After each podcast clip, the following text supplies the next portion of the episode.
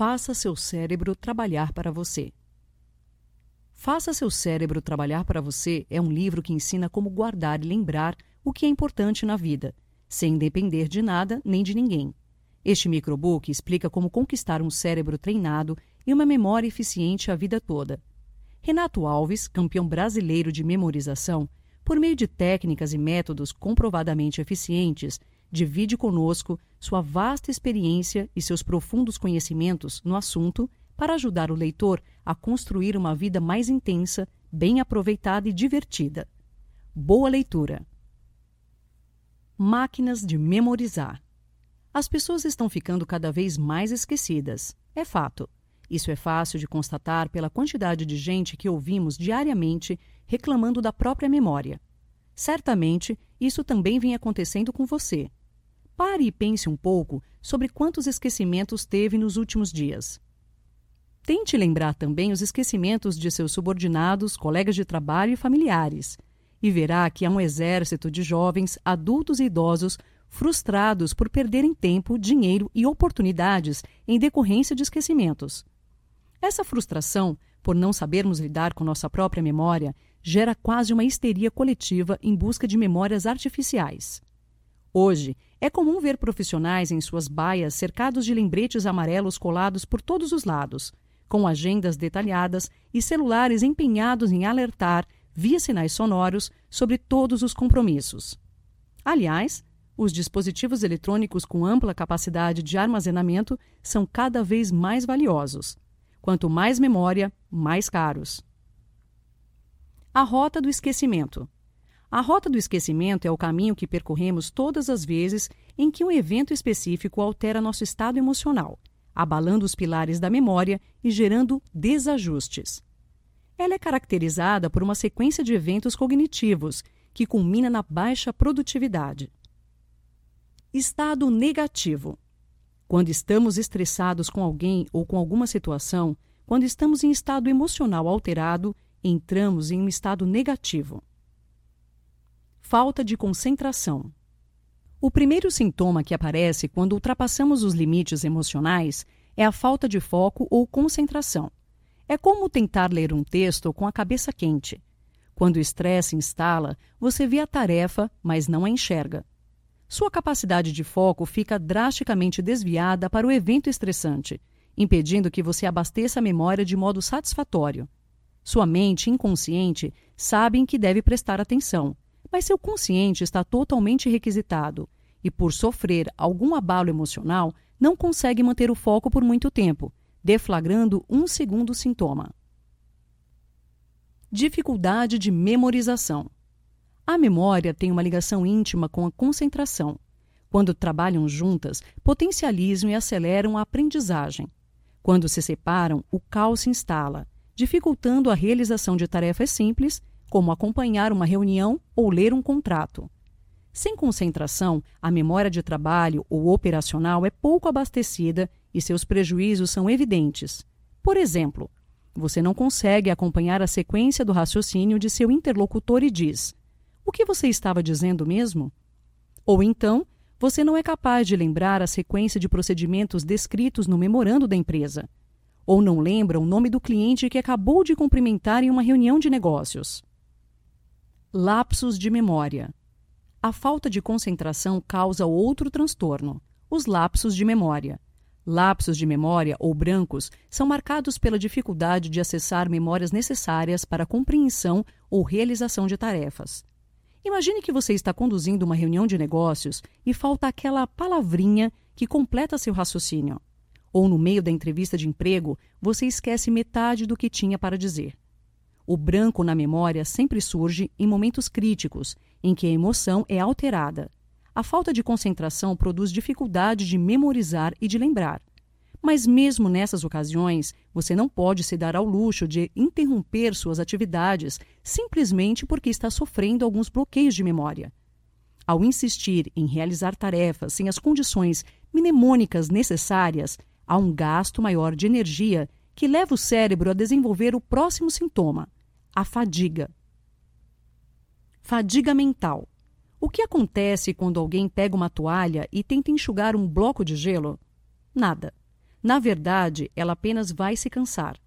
Essa metáfora é utilizada para exemplificar aqueles momentos em que você insiste em realizar algo, mas não obtém o resultado desejado. Enxugar gelo cansa tanto quanto insistir ler um texto sem concentração, assistir a um vídeo de treinamento sem o foco necessário ou somar aquela pilha de recibos com a mente cansada. Quando insistimos em realizar tarefas sem concentração e memorização, sentimos que estamos enxugando gelo. O máximo que garantimos com isso é uma grande fadiga mental. Fadiga mental é um estado de cansaço em que a mente se encontra quando há um gasto excessivo de energia pelo fato de não estar totalmente focada. Ela pode ser provocada pela insistência em realizar tarefas em um estado emocional desapropriado, o que pode nos levar finalmente à indisposição. Indisposição a indisposição conclui a última etapa da rota do esquecimento. Sabe quando você se vê diante de uma tela em branco, precisando preparar um artigo ou entregar um relatório e as ideias não surgem? Você digita algumas linhas de um texto que deveria ir para a direita, mas o que você vê na tela é um cursor apagando tudo à esquerda. A verdade é que, no fundo, você não está nem um pouco disposto. Não tem disposição, está sem inspiração, sua mente está sob influência direta da preguiça mental. Todos os mecanismos de criatividade, foco e memorização foram suspensos por uma ordem inconsciente. E quando a indisposição se instala, acaba com a nossa produtividade. Os vilões da memória. O caminho para excelência no uso da memória é identificar o que a bloqueia, ou seja, quais são os vilões da memória. Podemos classificar as causas dos problemas de memória em três grupos: causas circunstanciais, as que são ligadas às circunstâncias eventuais da vida, como pressa, preguiça, má vontade, falta de organização, dentre outras. Causas fisiológicas, aquelas que interferem no rendimento do corpo, mas que indiretamente impactam a memória. Noites mal dormidas, má alimentação e envelhecimento são alguns exemplos. Causas psíquicas, as que estão ligadas a nossas emoções e estados psíquicos, como estresse, ansiedade, bloqueio mental, entre outras. O primeiro passo para melhorar a memória é controlar os problemas que a bloqueiam.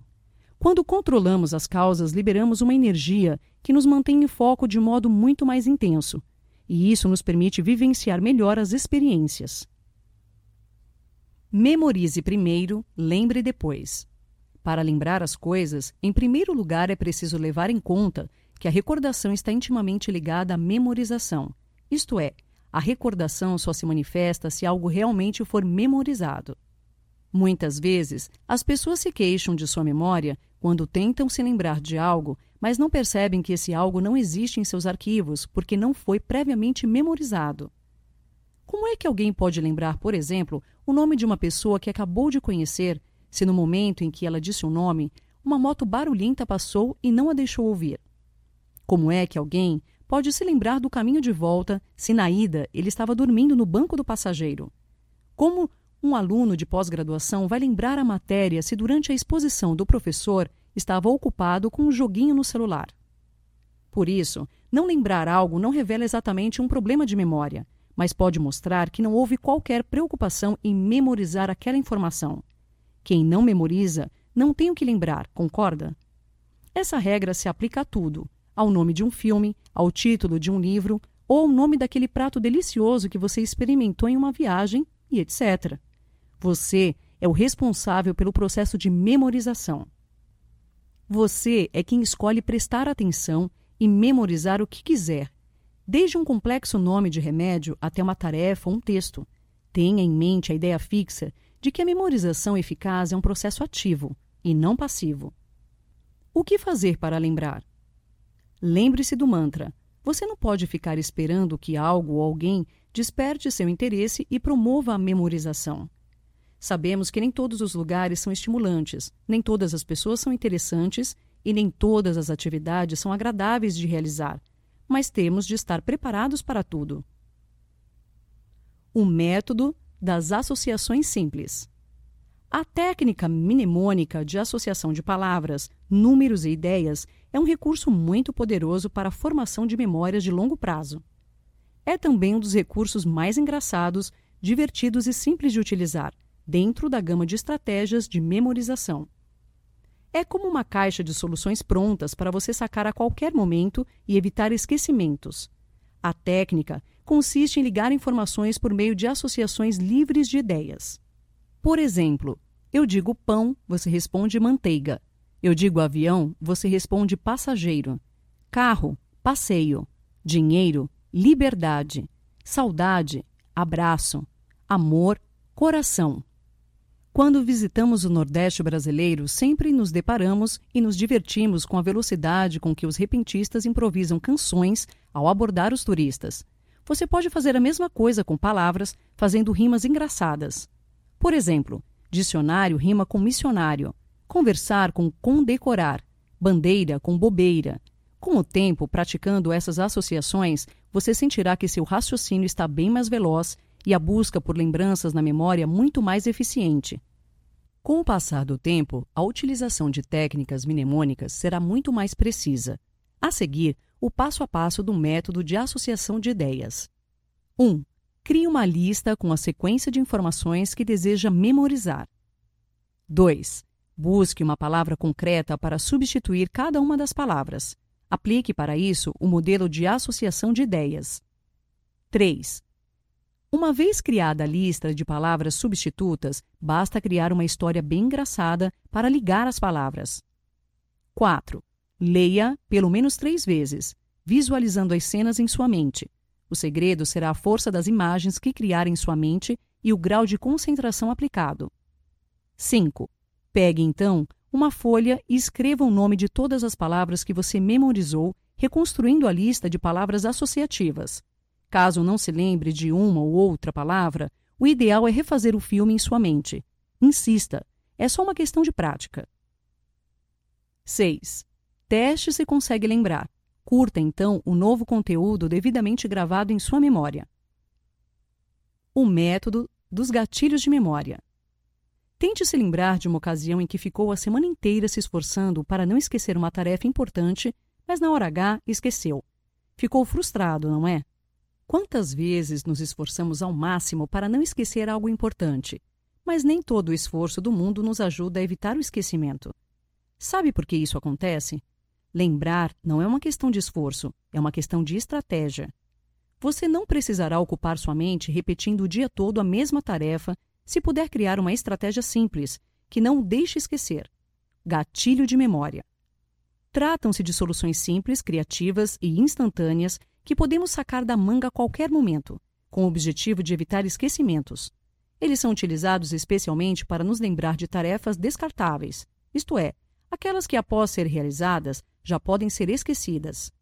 Por exemplo, para se lembrar de tomar um remédio na hora certa, deixe o medicamento próximo de algo ou em um local em que você tenha de passar para cumprir uma rotina. O método das memórias externas. Memórias externas normalmente são utilizadas quando desejamos armazenar grande quantidade de informação, ou quando consideramos um conteúdo irrelevante para ser guardado na memória natural. Por exemplo, se você deseja memorizar uma tabela com a variação do preço dos produtos de sua empresa nos últimos seis meses. Sinceramente, será mais útil guardar esses dados em uma planilha em seu tablet ou computador. Não que seja impossível memorizar uma tabela, pois com algumas revisões você se lembraria facilmente de todos os dados. O que nosso autor sugere é uma utilização simultânea da memória externa e de sua memória natural. Fazendo isso, você poupa um tempo precioso que poderá ocupar com outras coisas prioritárias. Nesse contexto, a memória externa será absolutamente útil. É muito melhor programar o alarme do celular para nos lembrar de ir ao médico na terça-feira às 17 horas que passar a semana toda repetindo Consulta terça-feira. Nesse caso, pelo fato de ser uma tarefa descartável, o uso do dispositivo externo pode evitar a fadiga mental gerada pela preocupação e repetição desnecessária. Para lembrar datas, por exemplo, deixar calendários disponíveis em locais estratégicos, como o espelho do banheiro, a porta de geladeira ou o desktop de computador, faz com que você tome consciência da data em que está vivendo. Fazendo isso, automaticamente estimula a memória e está sempre revisando os eventos importantes. Multiplique a potência de sua memória. A memória é uma função do cérebro. Os cinco sentidos captam, a mente seleciona e o cérebro, por meio das funções da memória, grava ou descarta as informações. Esse é o funcionamento básico. Existem algumas situações, porém, em que as funções da memória são potencializadas e levadas ao limite da qualidade, tanto no grau de retenção quanto no de recordação. Essas situações são aquelas que nos surpreendem, aguçando, despertando nosso interesse, provocando emoções como curiosidade, entusiasmo, alegria ou motivação. Motivação é um estado mental que se ativa todas as vezes que a mente identifica um claro motivo para a ação.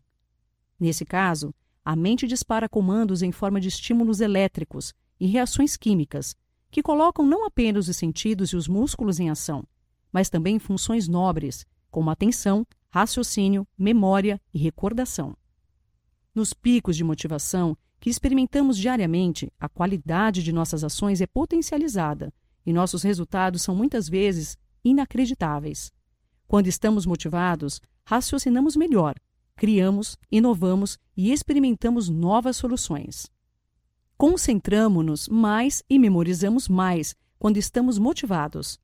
O cérebro é inundado por uma enxurrada de dopamina, estímulos elétricos, vozes internas e quadros mentais com um cunho emocional tão positivo que a memorização daquele momento se torna uma urgência para o cérebro.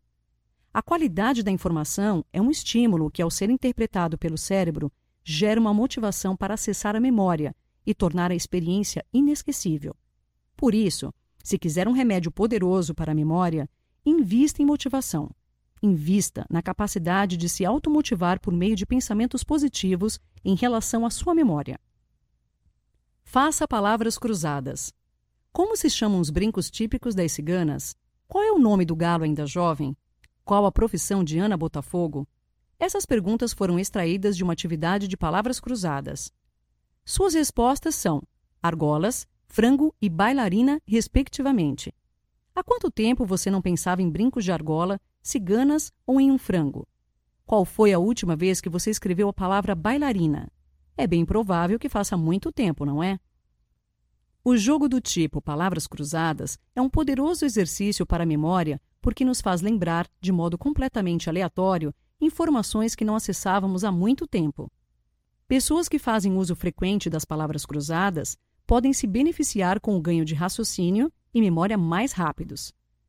Para que as palavras cruzadas estimulem a memória, o ideal é dar preferência pelas versões mais fáceis, pois o número de informações lembradas será maior, sendo esse o objetivo lembrar bastante.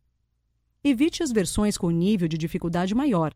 Afinal, palavras cruzadas não são um passa-raiva, mas um passatempo.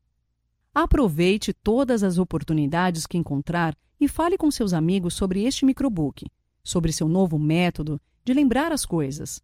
Motive as pessoas a utilizar a memória com inteligência. Mostre a elas, por exemplo, que é possível e necessário valorizar suas capacidades genuínas.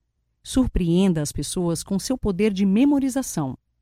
Agora que você está terminando, propomos que ajude outras pessoas a se livrar dos esquecimentos e leve qualidade de vida ao máximo de pessoas que conseguir. Lugar de livros não é na biblioteca, muito menos na estante de uma livraria. Lugar de livro é nas mãos das pessoas para promover revoluções. O mundo precisa disso.